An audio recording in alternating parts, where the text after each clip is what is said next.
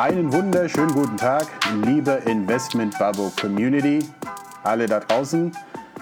Ich hoffe, es geht euch gut. Mein Name ist Endrit Cela, ich bin der Investment Babo Junior. Heute mit mir, wie immer, ja, keine große Überraschung, Michael Duarte aus Bonn. Ich sitze gerade in Frankfurt. Michael, wie geht es dir denn? Hallo Endrit, äh, ja, mir geht's äh, super. Äh, ich bin ja gerade aus dem Urlaub zurück, dementsprechend total erholt. Ähm, und äh, ja, voller Energie freue ich mich auf die nächsten Themen, die auf uns zukommen. Äh, ich war auch äh, sehr geflasht von der letzten Umfrage. Äh, wir haben nämlich ja. in der letzten Umfrage äh, wirklich äh, Immobilien haben sich durchgesetzt, aber relativ knapp. Ähm, und dementsprechend würde ich vorschlagen, machen wir als nächstes Thema ähm, Portfoliotheorie. Ne? würde sich ja anbieten, weil es scheint ja auch sehr viel auf sehr viel Gegenliebe gestoßen zu sein. Unbedingt. Man muss auch dazu sagen, heute das Thema äh, sind Immobilienfonds oder allgemein das Thema Immobilien. Richtig. Und wir sind keine Immobiliengesellschaften. Deshalb an der Stelle, wir haben jemand auch dazu eingeladen, einen Experten. Er wird selber was dazu sagen, etwas später in der Folge. Aber wir haben auch eine ja, gewisse Expertise, was, was das angeht, denn wir haben allgemein in der Branche auch über Immobilienfonds sehr viele Fragen in unseren Vorträgen. Deshalb auch dazu müssen die Investment Bubble was Babos was sagen können. Richtig. Und äh, ich würde einfach mal vorschlagen, wir fangen direkt an. Klar. Denn äh, Immobilien sind sehr, sehr beliebt in Deutschland. Dazu gibt es auch einen Begriff, glaube ich, Betongold. Betongold, Ich spreche ja. das immer falsch aus, aber ja. ihr wisst, was ich meine. Und das ist dann quasi äh, die Goldanlage der Deutschen, ja, in Immobilien so, sozusagen zu investieren. Das schützt das Vermögen aber es gibt sicherlich auch einige Risiken. Wollen wir erstmal so anfangen? Ja. Was sind die Vor- und Nachteile von Immobilien oder Immobilienfonds oder ja, was ich, sind Immobilienfonds? Ich würde gerne erstmal ähm, äh, so ein bisschen definieren, wie man in Immobilien investieren kann. Da gibt es nämlich äh, mhm. äh, einige Möglichkeiten. Und vor allem, hast du ja gerade schon gesagt, Betongold ist ja ein sehr oder andersrum, Immobilien ist vielleicht das emotionalste Investment, äh, was es gibt. Ja, vor allem, wenn Menschen. Emotional. Ja, total. Emotional. Ja, vor allem, wenn Menschen drin leben, äh, neigen wir in Deutschland dazu, dann den fachlichen Aspekt äh, so ein bisschen auszuklammern, was eigentlich falsch ist. Äh, weil Immobilie ist prinzipiell schon mal eine Assetklasse äh, wie jeder andere auch. Ja, also auch wie äh, Aktien oder wie Renten. Und äh, wir haben äh, bei Immobilien gibt es immer einen steuerlichen Aspekt, darauf werden wir nicht eingehen, weil wir es auch nicht dürfen. Da sollte man sich einen Steuerberater äh, schnappen. Aber die einfachste Art in Immobilien zu investieren ist natürlich, man kauft eine Immobilie. Ja, äh, und äh, das geht natürlich, indem man eine Immobilie kauft, in der man drin lebt. Dann äh, kann man auch eine Immobilie kaufen, die man vermietet, ja, wird dann als Kapitalanlage betrachtet. Dann ganz kurz gibt es in Deutschland noch offene Immobilienfonds, in die man investieren kann. Das ist übrigens auch ein rein deutsches Produkt. Ja, das gibt es mhm. so in der Form in anderen Ländern nicht. Dann gibt es geschlossene Immobilienfonds. Äh, ich werde gleich so ein bisschen darstellen, was der Unterschied ist. Und dann gibt es noch REITs oder Immobilienaktien im weitesten Sinne. Ähm, das Real Estate Investment Trust. Richtig, Real Estate Investment Trust. Und ich yes. glaube, bei REITs yes. muss auch REITs drinstehen. Also wenn ihr ja. äh, äh einen Fonds seht, der irgendwas Fonds, REITs, irgendwas, dann sind da auch REITs drin. Das ist schon mal ein Unterschied. Wir haben schon mal eine Folge, glaube ich, gesagt, äh, dass nicht überall, wo Value draufsteht oder Growth draufsteht, auch Growth drin sein muss. Das ja. ist bei REITs wiederum anders. Das muss da draufstehen. Ähm, und ja, ich glaube, eine Immobilie zu kaufen, wir haben ja gleich noch einen Spezialisten dabei, der wird ein bisschen was dazu sagen, äh, worauf man da äh, achten muss und worauf nicht. Äh, da waren wir uns auch relativ schnell einig, wen wir einladen. Dazu sagen wir was, wenn wir ihn mit in die Folge nehmen. Ähm, bei Immobilien, Immobilien haben grundsätzlich Nachteile und Vorteile. Vorteil, es ist ein relativ stabiles Investment. Äh, Nachteil, die Fungibilität oder Fungabilität ist gering. Das heißt, oh, äh, schwieriges Wort. Schwieriges Wort, ja. Äh, hat auch nichts mit äh, Fungi äh, zu tun, mit der Pizza. Äh, das habe ich nämlich schon mal erlebt tatsächlich, dass ich überdachte, es muss dann irgendwas mit Pilzen zu tun haben. Nein, es hat damit zu tun, dass eine Immobilie natürlich relativ schlecht zu verkaufen ist im Vergleich, weil jetzt höre ich schon die Zuhörer, die Moment, man kann gerade Immobilien super verkaufen. Im Vergleich zu einer Aktie ist eine Immobilie zu verkaufen doch ein bisschen komplizierter und ein bisschen ja. aufwendiger und das geht nicht so schnell. Und äh, das hat natürlich auch einen ganz großen Einfluss auf die ganzen Möglichkeiten, die wir da haben, denn ein offener Immobilienfonds ist, wie der Name sagt, offen. Ja, dann äh, kommt eine äh, Gesellschaft, also so Gesellschaften wie wir, die sagen dann, wir sammeln Geld ein, die nehmen dieses Geld und investieren das in Immobilien. Ja, in der mhm. Regel in Geschäftsimmobilien. Ähm, in der Regel ist das dann so, dass das Geld dann benutzt wird für diese Immobilien. Wenn man sein Geld, äh, man ist dann beteiligt mit kleinem Geld, das ist logischerweise der Vorteil. Man kann mit kleinen Summen eine sehr hohe Diversifikation äh, äh, erreichen und in der Regel bringen diese gerade so, ja, ich sag mal 1 bis 2 Prozent. Ja, mehr ist das nicht. In der Regel kosten die 5 Prozent Ausgabeaufschlag, aber auch da kann ich schon mhm. sagen, äh, keine Gesellschaft äh, nimmt äh, 5% Ausgabeaufschlag, in der Regel sind die deutlich günstiger oder rabattieren das, sagen wir es mal so. Ähm, der Nachteil ist natürlich, oder was ich dem Barbus immer mitgebe, so zum Denken, wenn ihr einen Immobilienfonds findet, der eine deutlich höhere Rendite erwirtschaftet, hat das Gründe. Ja, weil leider äh, in der Aktienfondswelt äh, kenne ich das zu Genüge, ja, dass die Leute sagen, ja, ja, Shareholder investiert aber klassischer oder defensiver als XY. Äh, bei Immobilien mhm. neigen die Investoren dazu zu sagen, ja, Immobilienfonds ist Immobilienfonds. Ne? Und der bringt 5%, der bringt 4%, der bringt 2%, dann ist der 5er der beste. Auch bei Immobilienfonds äh, und bei offenen Immobilienfonds gibt es verschiedene äh, Risikostufen. Ja? Ähm, um das nur wirklich kurz anzuskizzieren, äh, wenn ich äh, im, im, im, äh, im, geschäftlichen Bereich unterwegs bin und eine Lagerhalle kaufe, dann ist die Rendite natürlich nicht mörderisch. Aber äh, die Kosten, wenn das nicht mehr funktioniert, das Ding umzubauen, sind auch relativ mhm. gering.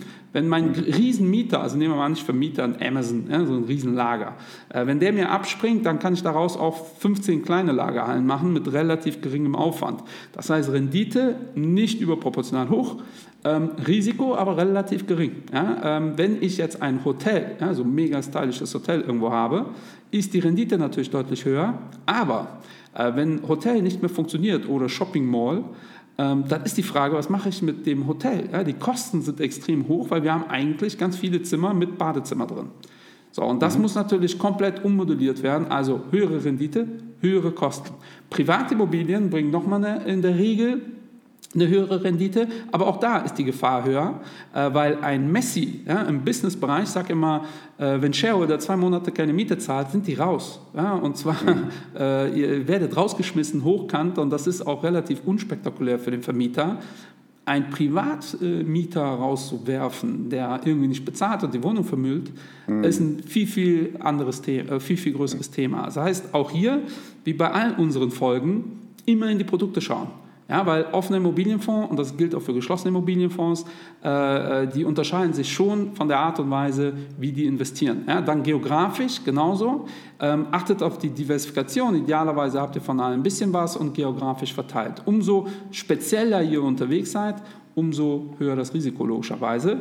Und der Unterschied zwischen offenen und geschlossenen Immobilienfonds ist, beim offenen kommt ihr jederzeit rein und auch wieder raus im Normalfall.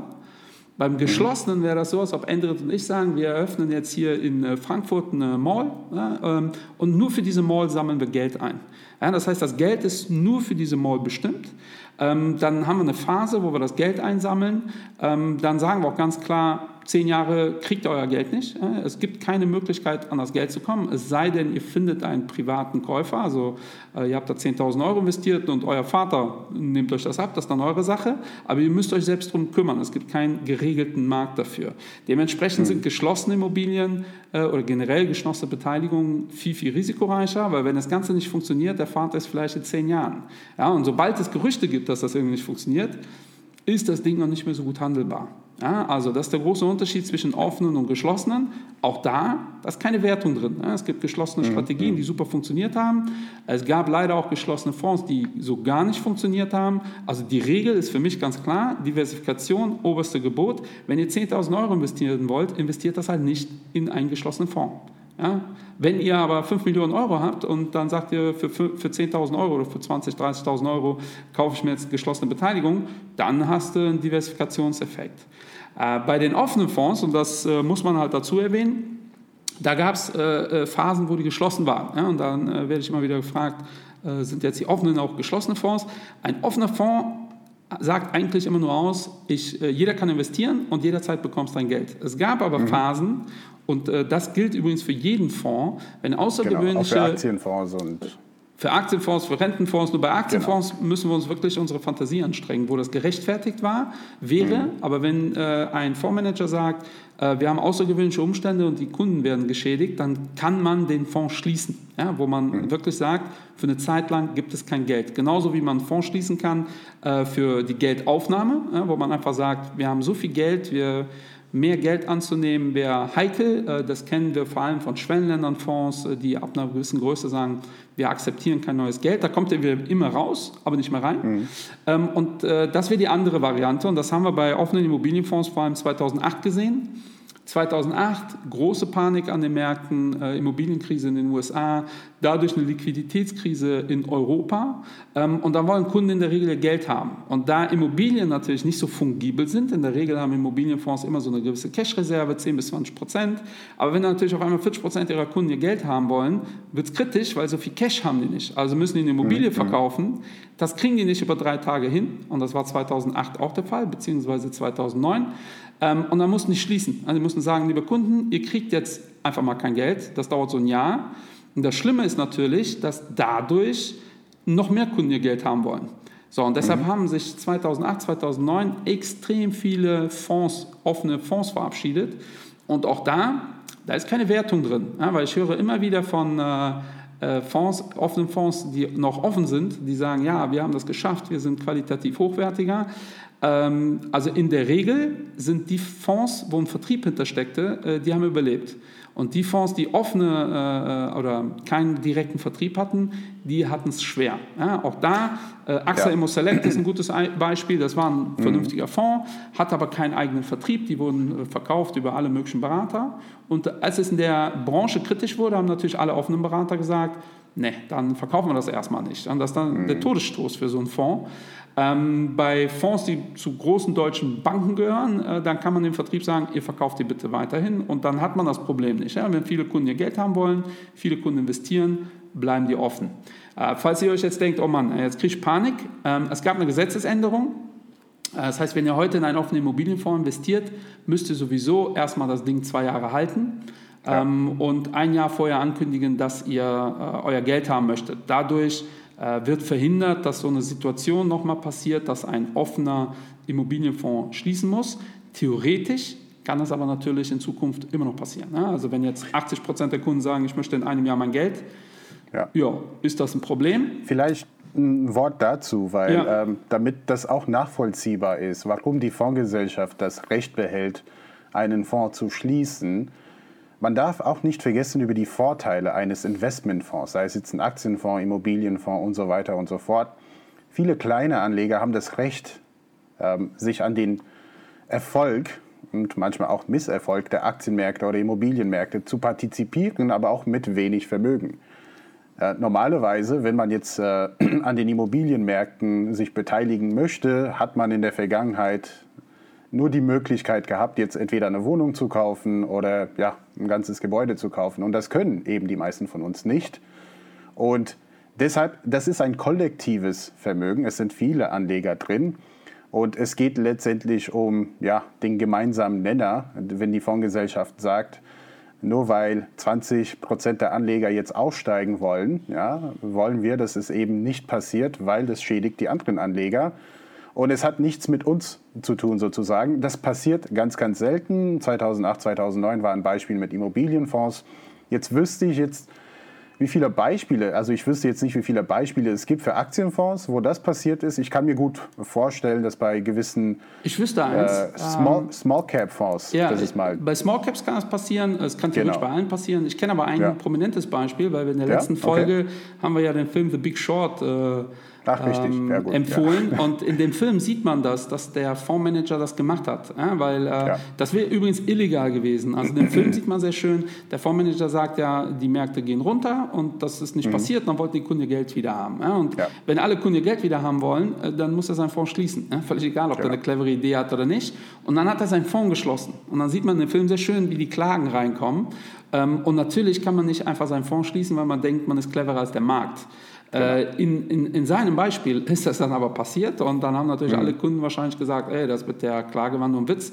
Ähm, also so einfach geht das nicht. Es würde natürlich geprüft werden, ob das gerechtfertigt ist oder nicht. Aber du sagst ja. was ganz Wichtiges in dem Kontext. Ähm, es geht um die Kleinanleger, ja, weil der Grund, warum 2008 das Ganze so eskaliert ist, ist natürlich, dass sehr, sehr viele institutionelle Investoren diese Immobilienfonds so als Tagesgeldkonto missbraucht ja. haben. Ja, und äh, ganz klar, wenn ich äh, eine Million Kunden habe, die 5000 Euro investiert haben, ist es sehr unwahrscheinlich, dass 80 Prozent dieser Kunden ihr Geld haben wollen. Wenn aber eine Bank anruft und dir als Fondsmanager sagt, äh, ich hätte gerne übermorgen 500 Millionen Euro, ja, dann ist das kritisch. Dann bist du sehr, sehr schnell, kommst du an eine Grenze, wo es weh tut. Und das hat der Gesetzgeber tatsächlich erkannt. Ähm, ja. Und äh, das ist jetzt getrennt. Also wir haben jetzt keine institutionellen Investoren mehr in Immobilienfonds. Ähm, und durch diese Gesetzeslage äh, funktioniert das auch. Ja? Und äh, ich höre immer wieder Investoren sagen, ja, dann ist der Fonds aber für mich uninteressant, äh, weil ich will das ja jederzeit verkaufen. Und auch da sage ich, es gibt da zwei Möglichkeiten, wie man einen Fonds verkaufen kann. Der klassische Weg ist über die Fondsgesellschaft. Ja, mhm. Also über die Fondsgesellschaft, da gebe ich meine Anteile zurück an Shareholder Value oder äh, an Claton äh, oder halt über die Börse. Ja, und das könnt ihr bei einem Immobilienfonds auch machen. Das heißt, ihr müsst der äh, Fondsgesellschaft sagen, in einem Jahr möchte ich gerne mein Geld wieder. Ihr könnt aber genauso gut über die Börse, das ist ja letztendlich nichts anderes wie eine standardisierte ähm, Welt, äh, wo Käufer und Verkäufer aufeinandertreffen. Und in der ja. Regel könnt ihr da einen Immobilienfonds so für roundabout mit 1% Abschlag könnt ihr das verkaufen. Also das heißt, wenn ihr auf 1% der Rendite verzichtet oder einen halben Prozent, ähm, dann kriegt ihr das Ding auch äh, an dem Tag verkauft. Auch da muss klar sein, wenn ihr einen Immobilienfonds habt, der warum auch immer in die Bredouille gerät, dann werdet ihr den auch nicht mehr mit 1% Abschlag an der Börse verkaufen können. Oh ja. Ja? Weil die Käufer natürlich sagen, na, das Ding will ich jetzt aber nicht haben. Äh, das muss auch klar sein. Äh, aber prinzipiell sind das ähm, vernünftige Vehikel, wie man in Immobilien investieren kann. Ähm, die äh, letzte Variante sind REITs. Das ist halt deutlich aggressiver, äh, weil das Aktien sind äh, in dem Sinne. also nicht, weil Aktien aggressiver sind, ähm, aber das funktioniert ähnlich wie ein äh, Fonds. Ähm, allerdings äh, darf diese Aktie auch Fremdkapital aufnehmen. Ne? Das ist mhm. schon mal ein ganz großer Unterschied äh, zu Fonds und die werden halt tagtäglich gehandelt. Deshalb sind die viel, viel volatiler als ein ja. Immobilienfonds, weil der Wert des Immobilienfonds hängt an der Bewertung der Immobilien. Ja? Also ähm, nehmen wir mal an, äh, da passiert irgendwas Dramatisches, äh, dann werden die Immobilien neu geschätzt und dann kann es sein, dass äh, die, äh, die Menschen, die das schätzen, dann letztendlich sagen, die Immobilien sind jetzt 2% weniger wert, dann macht der Fonds einen Knick von 2% nach unten. Ja, und mhm. das ist 2008, 2009 viel passiert. Bei diesem AXA Immo Select zum Beispiel, die haben halt zum Peak ihre Immobilien gekauft, dann kam dieser Crash, dann war der zu, dann mussten die neu bewertet werden und dann wurden die teilweise nicht mehr bewertet für die Summe, die die gekauft haben. Bei REITs das anders, da entscheidet der Markt jeden Tag, wie viel ist das Ding wert. Ja, wie so bei einem Unternehmen letztendlich und daher schwankt das viel stärker. Äh, alle Varianten haben ihre Vor- und Nachteile. Alle Varianten haben auch Steuervor- und Nachteile. Wie gesagt, da wollen wir über äh, so einen Podcast nichts zu sagen, weil Steuern ist immer eine mhm. relativ heikle Sache. Lasst euch da beraten. Was ich aber wirklich jedem an die Hand gebe, ist, das ist eine Assetklasse wie jeder andere auch und muss auch so analysiert werden. Ja, ich habe gestern ja. noch äh, mit jemandem geredet, der meinte, äh, ja, gibt es nicht KGVs für Immobilien? Also das heißt dann bei Immobilien nicht KGVs, aber ihr könnt eine Immobilie genauso bewerten, mm, logischerweise. Mm, mm. Wenn ihr 1000 Euro Miete bekommt, sind das 12.000 Euro im Jahr für eine Immobilie oder auch theoretisch Miete bekommt. Ähm, wenn die Immobilie 5 Millionen Euro wert ist, könnt ihr euch ja mal ausrechnen, wann sich das rentiert. Ja? Und das macht halt keinen Sinn.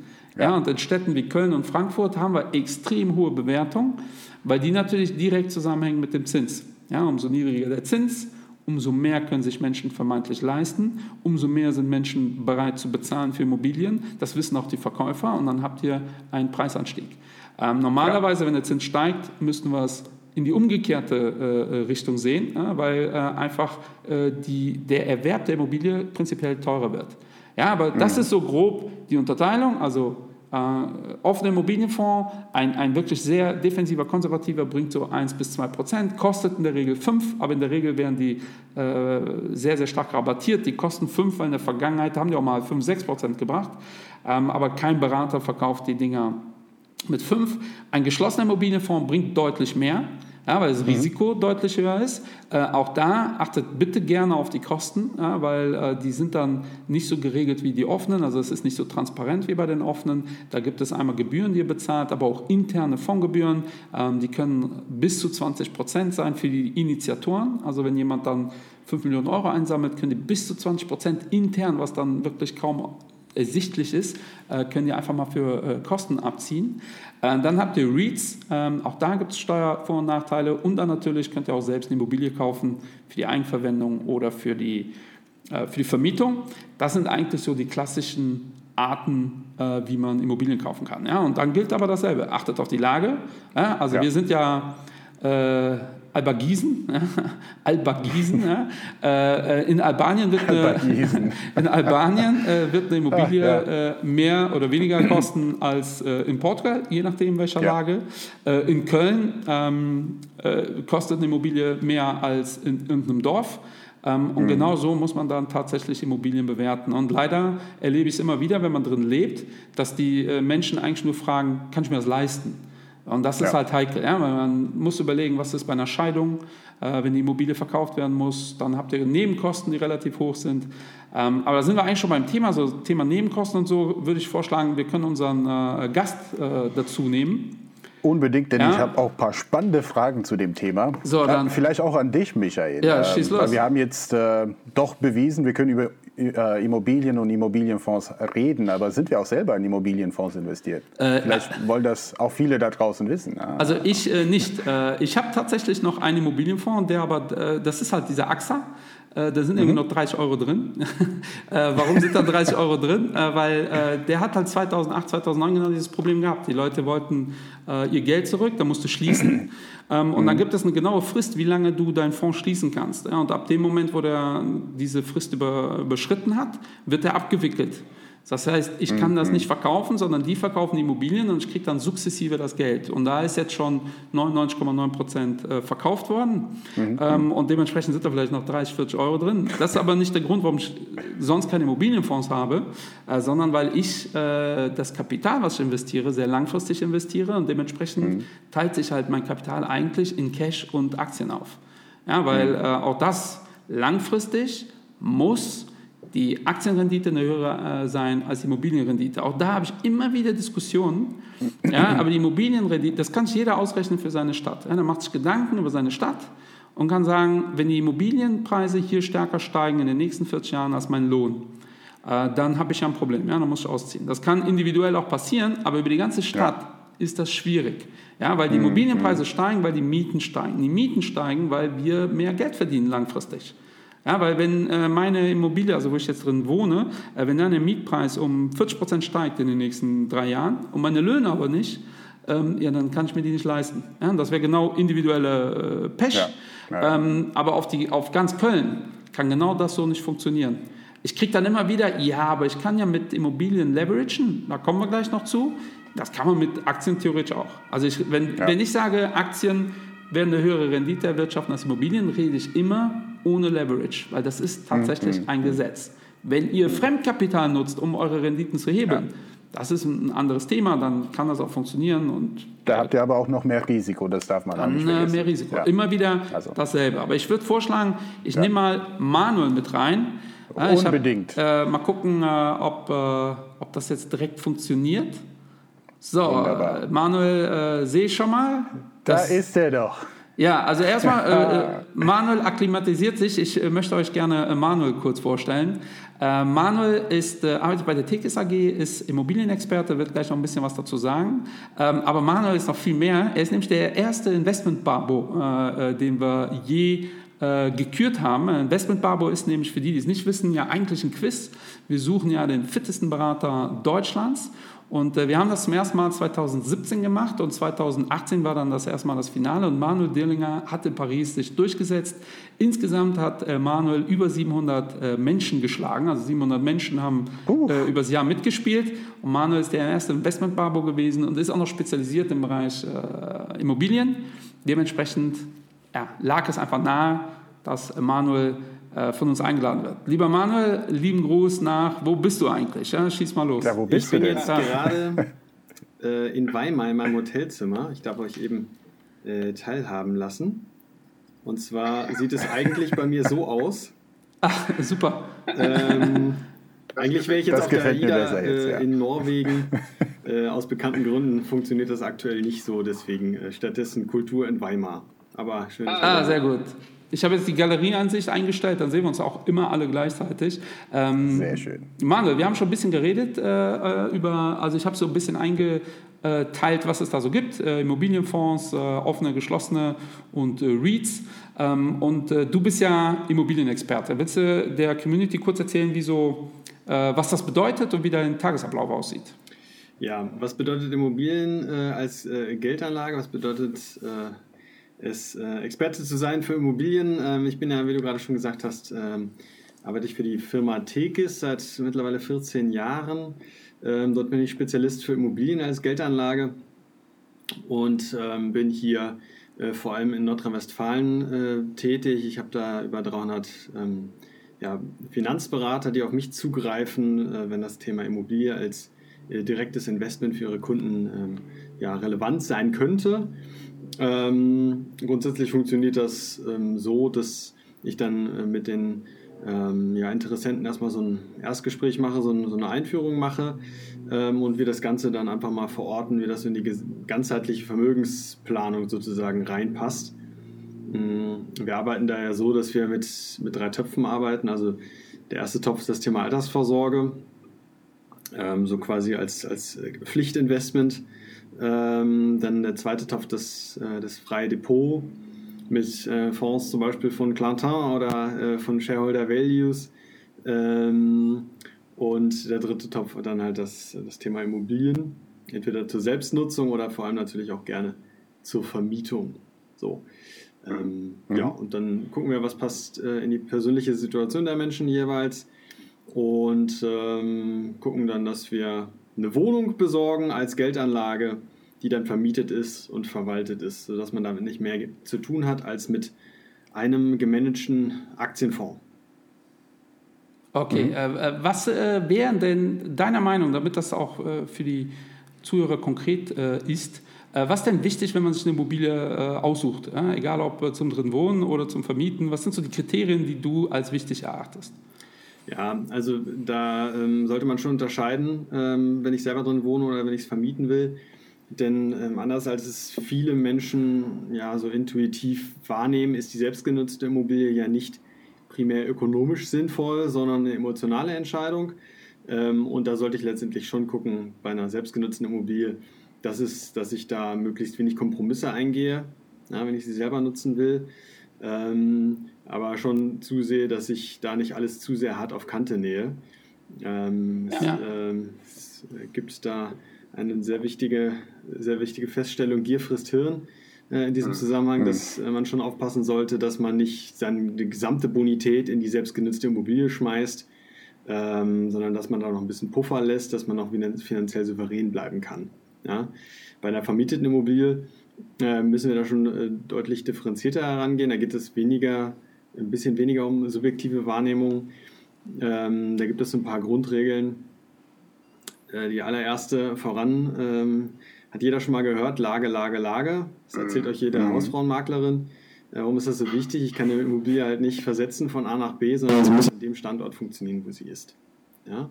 Ja. Und ähm, wir haben es ja äh, nun mal äh, in Deutschland so, dass wir aufgrund der beiden großen äh, ja, äh, Megatrends ähm, Globali äh, Urbanisierung und, und äh, demografischer Wandel ähm, einfach äh, es zu einer Hotspot-Bildung haben in Deutschland, wo Menschen halt primär wohnen möchten. Und ähm, dementsprechend sollte ich schon gucken, dass wenn ich mir jetzt eine Wohnung kaufe und die vermieten möchte, dass die auch in 20 Jahren da noch gut vermietbar ist. Ja? Ähm, also ich grundsätzlich dort investiere, wo wir einfach einen Zuzug von Menschen haben. Das heißt, wenn ich ein Inserat reinstelle oder meine Verwaltung äh, ein Inserat reinstellt für einen neuen Mieter, dass ich da möglichst 50 Interessenten habe oder 100 und nicht nur zwei. Und ich dann hoffen muss, dass äh, die beiden, die sich da gemeldet haben, auch die Miete zahlen können. Ja, Das ist grundsätzlich so das Wichtigste. Äh, Es gibt noch viele andere Punkte, aber als, als zweiten sehr wichtigen Punkt ähm, sollte ich auf alle Fälle stark ähm, auch ähm, versuchen zu antizipieren, welche Kosten auf mich in den nächsten 10 bis 20 Jahren zukommen mit dieser Immobilie. Mhm. Ja? Denn wenn ich eine selbstgenutzte Immobilie habe, für mich selbst, dann äh, bin ich da ein bisschen elastischer, was, was Ausgaben angeht. Denn da habe ich es ja nicht primär aus ökonomischen Gründen gemacht. Ne? Da werde ich im Zweifel, wenn die Stadt beschließt, die Stichstraße muss nochmal neu gemacht werden und ich darf 10.000 Euro auf den Tisch legen oder das Dach muss jetzt doch mal neu gemacht werden. Da werde ich Zähne knirschen, sofern ich mir das leisten kann, diese Kosten auf mich nehmen und nicht sofort ausziehen.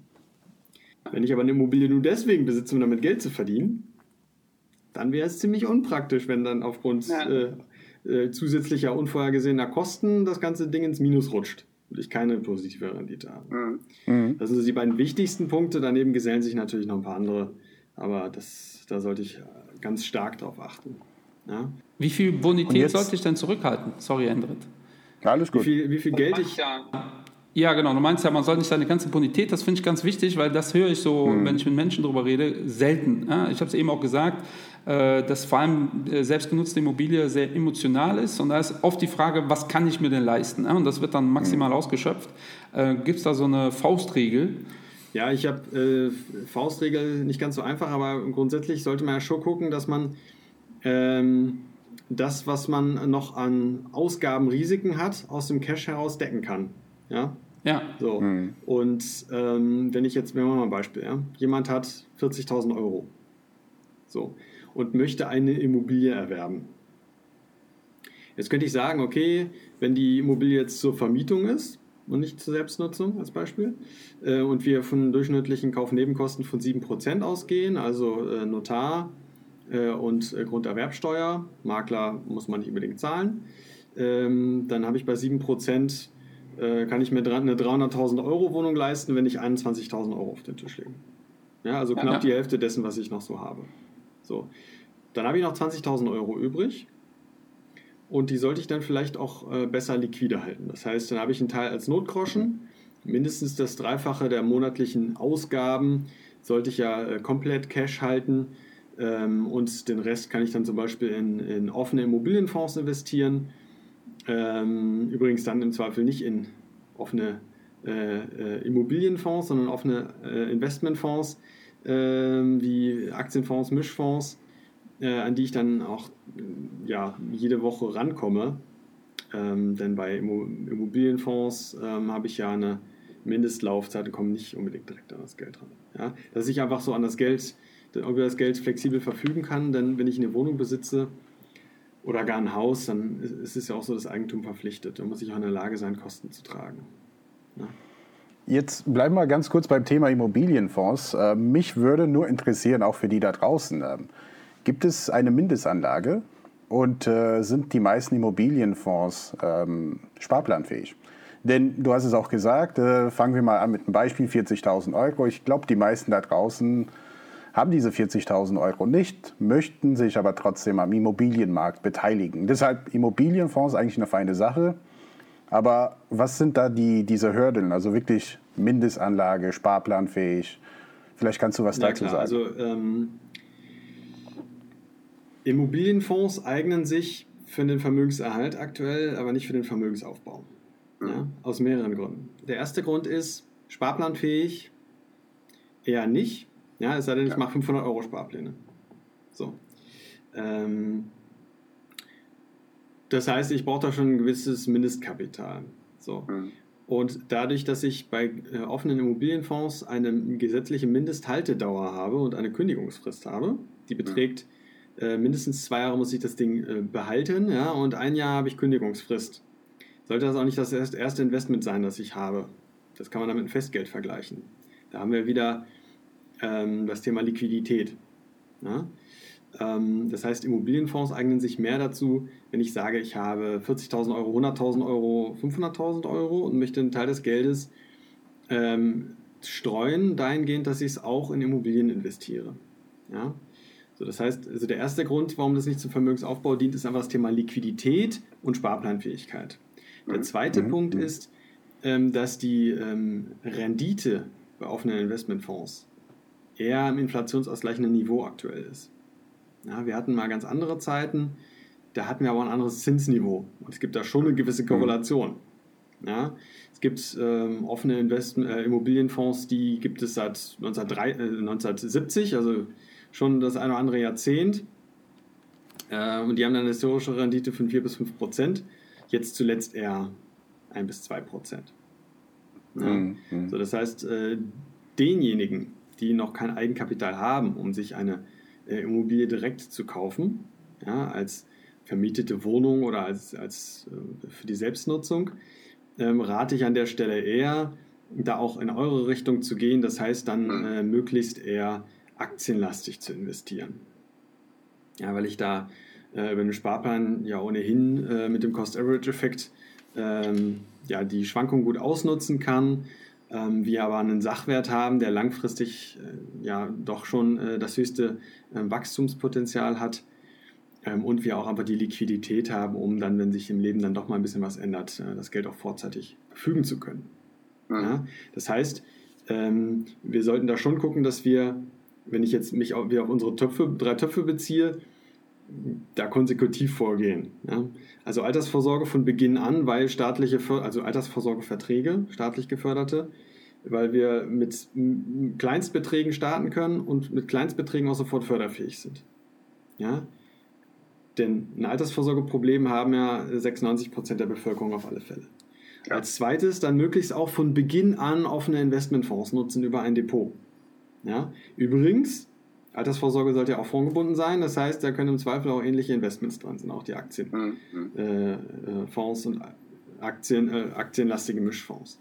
So. Und wenn ich dann irgendwann genug Vermögen aufgehört habe, was mir mit einem Aktienfonds sicherlich leichter gewinnt, äh, gelingt als mit einem Immobilienfonds, dann kann ich als perfekten Lückenschluss für das Thema finanzielle Freiheit auch die selbstgenutzte, also selbstgenutzte Immobilie nicht, das ist eher emotional, aber die mhm. vermietete Immobilie nutzen. Ähm, du sprichst was Interessantes an, weil viele wollen halt so früh wie möglich eine Immobilie kaufen. Wie viel Eigenkapital brauche ich denn in der Regel? Ja, weil äh, man hört auch immer wieder, man braucht gar kein Eigenkapital. Äh, man kann alles finanzieren, 120 Prozent, äh, auch mit 120 Prozent Finanzierung. Die Aussage behaupte ich mal, meisten wissen nicht, was dahinter steckt. Mhm. Äh, magst du kurz sagen, was deiner Meinung nach an Eigenkapital da sein äh, äh sollte, äh, was eine 120% Finanzierung ist und ob da Sinn oder weniger sinnig ist? Also, natürlich kommt es darauf an, was ich für eine Immobilie möchte. Ja, die zur Selbstnutzung ist in der Regel deutlich teurer als die ähm, zur Geldanlage. Gehen wir mal davon aus, äh, dass äh, du jetzt davon sprichst, ja, was die meisten Menschen interessiert zur Selbstnutzung, dann sind wir ja eher bei 400.000 Euro. Ne? Ja. So, das heißt, ja. dass wir da ja schon ähm, in der Lage sein sollten, die, äh, die Nebenkosten mindestens selbst zu tragen. Ja? Jetzt haben wir dementsprechend, habe ich gerade gesagt, im Schnitt 7% je nach Bundesland plus Makler. Da kann es ja dann eher mal sein, dass ich einen Makler bezahlen muss. Also sollte ich da, äh, sagen wir mal, mindestens die 10% äh, rein für den Immobilienkauf äh, des Kaufpreises schon mal haben. Das wären in diesem Fall jetzt 10 äh, 40.000 Euro plus ähm, noch ähm, diverse Ausstattung, Renovierung, wie auch immer, ähm, weil das ja nicht unbedingt äh, wertsteigernd ist und die Bank hatte nicht unbedingt Lust, das mitzufinanzieren. Jetzt sprichst du davon, dass man ja auch mehr als 100% finanzieren kann. Das heißt, dass man nicht nur die Nebenkosten, dass man die Nebenkosten nicht selber tragen muss, die Transaktionskosten, Schall- und Rauchkosten, die sind morgen weg, müssten beim Verkauf direkt wieder bezahlt werden, äh, sondern dass die Bank sogar oft dazu bereit ist, auch diese Transaktionskosten mitzufinanzieren. Ja, kann man machen. Und es gibt sicherlich viele, die das auch gerne machen wollen. Ähm, ich, ich spreche mal ein paar äh, an, die das äh, vielleicht befürworten. Makler mhm. und ähm, Immobilienfinanzierer. Logisch, die haben was davon. Was sagt der Finanzplaner dazu, der, der, der Anlageberater? Was passiert denn mit meiner Bonität, wenn ich äh, einen Kredit aufnehme, der meine Vermögenswerte übersteigt? Da habe ich Schulden. Mhm. Ja? Eine große Unterscheidung, eine wichtige Unterscheidung. Ähm, wir, wir sollten schon ähm, uns gedanklich äh, die, die Unterscheidung äh, machen ähm, zwischen Schulden und einfach nur einen Kredit haben, um damit Geldanlage zu betreiben. So. Schulden ist Urlaub auf Pump, beispielsweise. Ja? Ich nehme Geld auf und es verpufft die direkt mit dem Dispo in die Disco. So ähnlich kann man es betrachten, wenn ich eine Immobilie kaufe und die Nebenkosten mitfinanziere. Das kann ich dann machen, wenn ich das Eigenkapital habe, es aber liquide halten möchte als Puffer. Dann macht eine Bank das übrigens auch viel lieber. Ja? Dass ich das Geld äh, dann ähm, zusätzlich zur Verfügung habe, äh, um bei meiner selbstgenutzten Immobilie dann vielleicht noch auf Eventualitäten einzugehen oder wenn ich die Immobilie als Geldanlage gekauft habe, meine sogenannte Eigenkapitalrendite, kann ich gleich gerne noch was zu sagen, äh, so hoch wie möglich halten will. Ja? Mhm. Und deswegen mhm. die Bank die Nebenkosten mitfinanziert. So. Wenn ich jetzt die Variante fahre, ähm, Konsum auf Pump, dann ist es das, was ja, ähm, wovor sich der Mittelstand fürchtet, ja, oder was, was äh, man, wenn man gut erzogen wurde, äh, nicht so gerne macht. Ja? Macht bloß keine Schulden. Heißt ja. es ja in vielen Familien, denn die finanziell weniger souveränen Haushalte haben dementsprechend auch ihre, äh, ihre Wohnwand oder ihr Auto oder was weiß ich finanziert, um einen gewissen Lebensstandard zu antizipieren, der noch gar nicht im Haushalt vorhanden ist, der mich aber grundsätzlich auf alle Fälle in meiner Bonität schwächt und sehr unflexibel macht und mich sozusagen äh, in die Hand der Bank gibt. Ja? Ähm, und ich nicht mehr wirklich frei und unbestimmt ähm, über mein Geld verfügen kann. Wenn ich jetzt aber einen Kredit aufnehme, um damit Geldanlage zu betreiben und als Gegenwert direkt einen Sachwert habe, dann ist das ja was völlig anderes. Ja? Dann kann ich ja mein, meine Geldanlage hebeln. Mhm. Ja? Und das ist ja das, was, was äh, so die oberen Schichten ähm, dann betreiben in einer Gesellschaft. Das ist dann Other People's Money. Ja, ich nehme mir das Geld von Banken oder von anderen Menschen, äh, um damit Geldanlage zu betreiben, um eine möglichst hohe Eigenkapitalrendite zu haben und ja, um äh, möglichst mein eigenes Geld dann auch für was anderes noch benutzen zu können. Interessant. Also wir haben in irgendeiner Folge haben wir schon mal Leverage-Effekt äh, erklärt. Ja, das äh, gibt es ja überall. Aber prinzipiell kann man festhalten, liebe Leute, wenn ihr eine Immobilie kaufen wollt, vor allem eine selbstgenutzte, solltet ihr erstmal Geld äh, auf Seite schaffen, ja, weil ähm, ansonsten sind eure Schulden mehr wert als das, was ihr gekauft habt. Das ist halt äh, ganz kurz zusammengefasst. Und ich habe eben nochmal gesagt, äh, oder bevor du da warst, habe ich gesagt, äh, man muss also Sachen auch bedenken wie Scheidung. Und ich habe das leider in meinem Umfeld schon gehabt, dass sich Paare dann doch relativ schnell getrennt haben. Ähm, und dann ist die Verwunderung groß, dass natürlich diese ganzen Nebenkosten bei einem Verkauf der Immobilie, die kriegt man dann halt nicht. Ja, und dann hat man Schulden, ja, echte Schulden. Dann hat man keine Immobilie mehr. Äh, die hat man vielleicht auch verkauft ähm, für, zu einem vernünftigen Preis, aber diese 10%, die man aufgebracht hat, die kriegt man natürlich nicht mehr. Und das ist ein echtes Thema. Also wirklich äh, alle Barbos hier, wenn ihr könnt, kauft gerne Immobilien in irgendeiner Form, aber ähm, schaut, dass das möglichst durchdacht ist, ja, weil, äh, wie Manuel gerade gesagt hat, gibt es natürlich Menschen, die ein Interesse haben, erstmal zu verkaufen. Ähm, und äh, da sollte man wirklich schauen, wo man sich langfristig hinbewegt. Äh, bei einer selbstgenutzten Immobilie, wie viel braucht man da so an Kapital? Weil ich glaube, das überschätzen, äh, nicht selbstgenutzte, sorry, äh, eine äh, gemietete oder eine Kapitalanlage Immobilie, wie viel Geld muss denn da haben? Ich, weil ich glaube, da überschätzen total viele den Aufwand, den man da tätigen muss. Es geht los ähm, bei also die, die kleinste Variante sozusagen, ähm, da geht es los beim Eigenkapital von 10.000 Euro und ja, vielleicht so ein Aufwand von 50 Euro monatlich, vielleicht 100 Euro monatlich. Ja, warum Aufwand?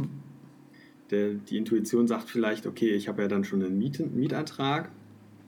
Wir sollten aber immer nach einem Vollkostenkonzept arbeiten. Das heißt, entweder ich kaufe eine sanierte Wohnung, wo ich dementsprechend in den nächsten 10, 15 Jahren keine Sanierungsaufwendungen habe die ich ja dann erstmal bezahlen müsste.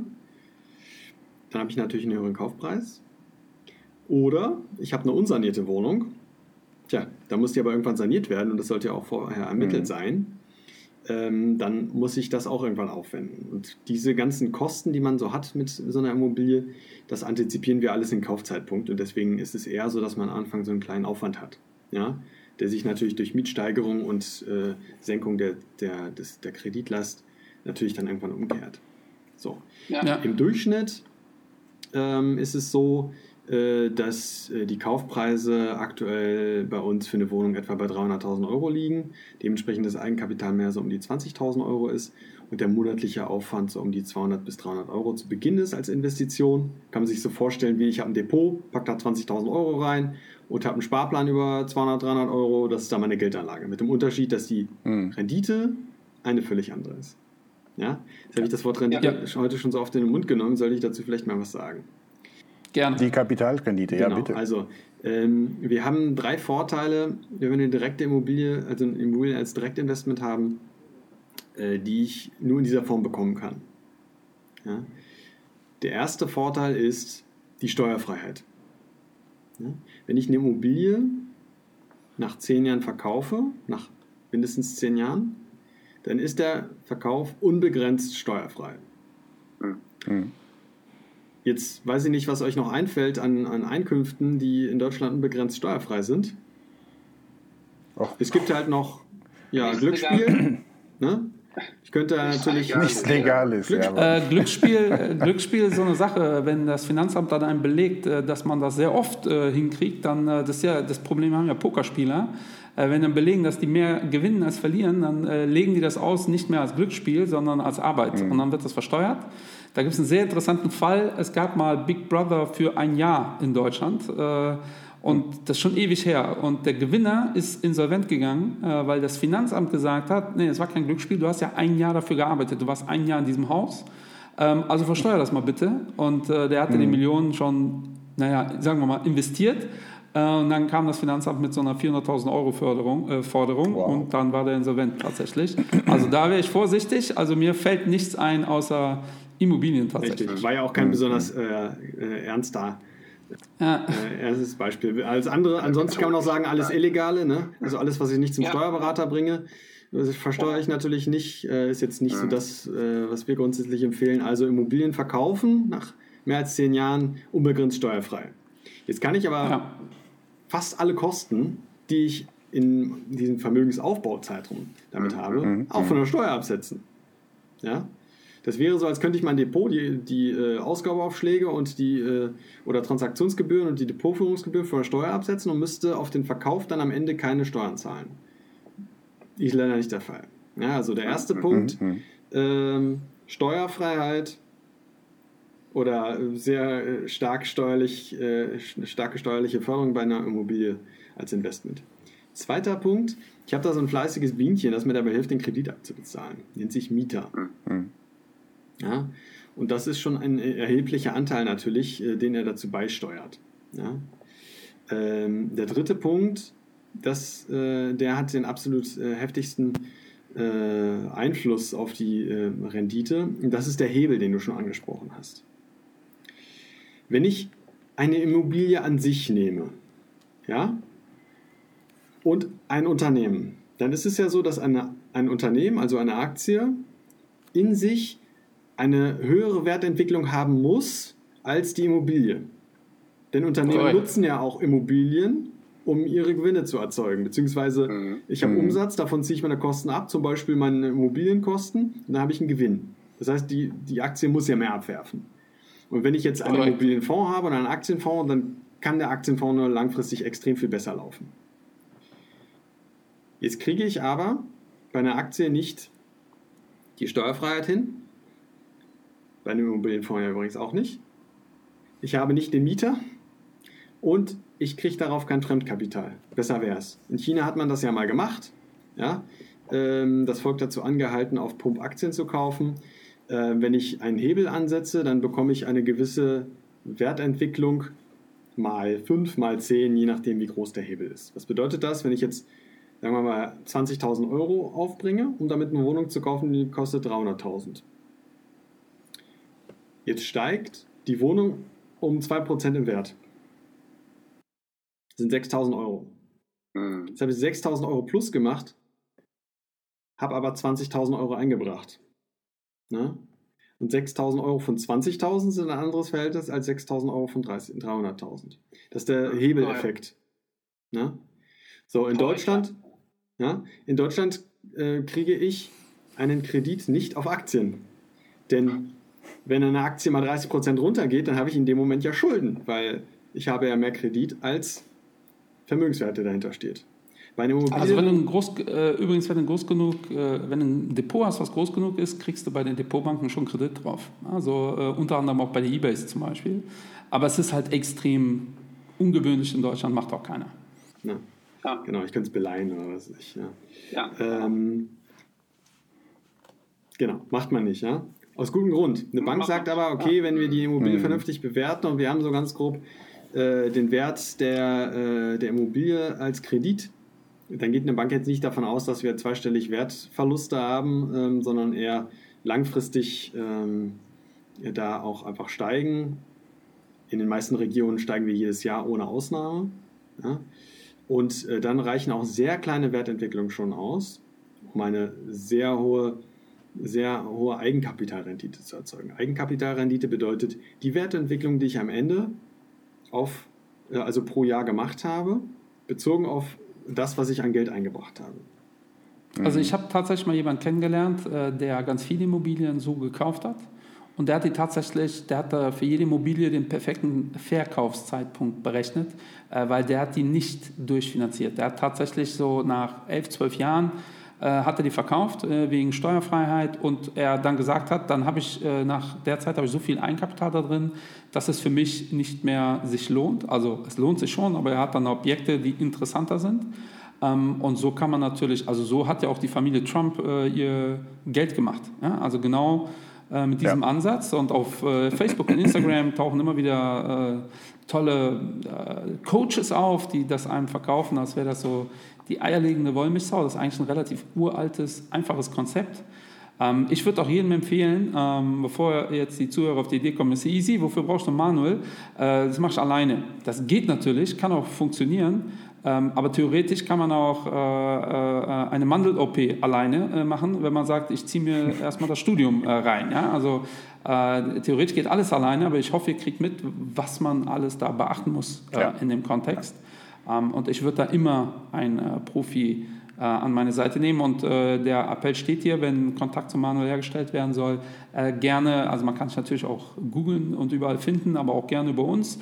Ähm, wir stellen einen Kontakt gerne her, weil ich würde jedem empfehlen, sich wirklich einmal vernünftig beraten zu lassen, weil das sind schon wichtige Insights, die wir da bekommen. Ne? Ähm, Endrit, hast du noch Fragen? Weil ich glaube, wir kommen so an den Punkt. Du, also ich ähm, hätte da noch jede Menge Fragen, vor allem aus dem Kapitalmarkt her sozusagen. Es passiert auch viel, äh, sowas wie eine Corona-Krise hat man auch nicht äh, vorhersehen können. Und das ja. hat sicherlich auch einen Einfluss auf die Immobilienmärkte gehabt. Aber vielleicht wird das mal eine künftige Folge sein, wir kommen wirklich an die Grenzen äh, der Zeit. Ja, Heute wir müssen auf jeden Fall eine zweite Folge zu machen. Vielleicht zum Abschluss unbedingt, die, unbedingt, äh, unbedingt. so eine kritische. Äh, glaubst du, dass die Immobilienpreise fallen werden durch den genau. Äh, Corona-Thema und Niedrigzins-Thematik? Ja. Äh, das ist halt so, so ein Thema bei mir persönlich, wo ich halt so, so, so ein Zeitfenster habe, wo ich glaube, aufgrund der aktuellen Lage, könnten gewisse Preise in gewissen Städten, vor allem in den Großstädten, man hat auch in New York gesehen, 20 Prozent der Bevölkerung ist erstmal aus der Stadt ausgezogen. Das wird eine gewisse Wirkung auf die Immobilienpreise haben, nicht sofort, aber mit einer gewissen Verzögerung, wo man sagen könnte, ich jetzt würde da ein bisschen spekulieren am Immobilienmarkt, dass ich sage, ich warte noch ein bisschen ab und äh, könnte mal zuschlagen. Ja? Aber das ist ein ganz anderes Thema. Wir wollen investieren, nicht spekulieren. Aber wie siehst du das, äh, Manuel? Würde mich schon interessieren. Also, ähm, da, da blieb mir gerade nicht besonders viel als äh, äh, kurz einmal äh, zu schmunzeln. Äh, nicht wegen des New York-Beispiels, sondern grundsätzlich die Frage, ob hier die, die Preise einmal fallen werden. Mhm. Da sollten wir schon differenzieren. Bei Gewerbeimmobilien kann das durchaus passieren. Da müssten wir noch die Zukunft des Einzelhandels äh, hinzuziehen. Ähm, ansonsten, was private Wohnimmobilien angeht, solange ich nicht irgendwie Gelsenkirchen oder Dessau kaufe, äh, sondern irgendwo investiere, wo die Menschen auch hinziehen wollen, ähm, ist es äh, sehr unwahrscheinlich, dass wir da äh, sinkende Preise haben. Ähm, da, wenn ich so ein bisschen Blick auf die Lage werfe, dann ist das, ist das schon eine stabile Angelegenheit. Ähm, da also wie immer individuelle Betrachtung der Assets. Ja? Also weil es gilt ja für Aktien ja genauso. Übrigens, äh, liebe Babos, äh, liebe Babinas, liebe Babos aus äh, Dessau und Gelsenkirchen, äh, ich entschuldige mich äh, für die Aussage von Manuel. Schickt mir gerne eine Mail, dass äh, es auch in Dessau und Gelsenkirchen lebenswert ist. Ähm, aber ich glaube, was Manuel meint, Ja, ja, gerne. Äh, aber ich glaube, was Manuel meint, ist, äh, äh, du hast ja eben gesagt, Lage, Lage, Lage. Ähm, und ich glaube, wenn man eine Stadt hat mit einer Uni zum Beispiel, mit einer guten Anbindung, dann werden da halt Leute studieren. Ne? Die ziehen dann wieder weg, da kommen halt neue dazu und vielleicht wird dann der Markt weniger dynamisch als die letzten zehn Jahre. Aber so wirklich echte fallende Mietpreise ähm, kann ich mir jetzt so für Köln, da wo ich jetzt herkomme, erstmal nicht vorstellen. Es gibt auch ganz fundamentale Gründe, ähm, die man in Zahlen auch ablesen kann, die dagegen sprechen. Mhm. Ähm, das ja. ist ja als äh, Investor, denke ich, schon immer sinnvoll, sich auf sowas zu beziehen. Ähm, ja. Wir müssen ja grundsätzlich mal gucken, wie viele Wohnungen werden äh, in den jeweiligen Städten pro Jahr neu gebraucht, ja, um den, die Nachfrage zu decken, und wie viele werden, werden gebaut, hinzugefügt. Ja. Und in den Hotspots, nicht nur in den 7a-Städten, sondern auch in vielen Städten darüber hinaus, haben wir eine riesige Lücke, ähm, was das Angebot angeht. Ja? Das heißt, dass äh, die, die Preissteigerungen weitergehen werden, ja? da äh, weniger Wohnungen zur Verfügung stehen, als gebraucht werden. Ja? Das ist so das, das, äh, das Fundamentale, äh, was dem, äh, dem Ganzen zugrunde liegt. Ja. Und das kann man auch relativ schnell googeln, auch für die eigene ja. Stadt immer. Also ich äh, sehe es hier regelmäßig in Köln, wie viele Städte, wie viele Wohnungen wir brauchen und wie viel äh, die Stadt Köln hm. mehr oder minder freigibt.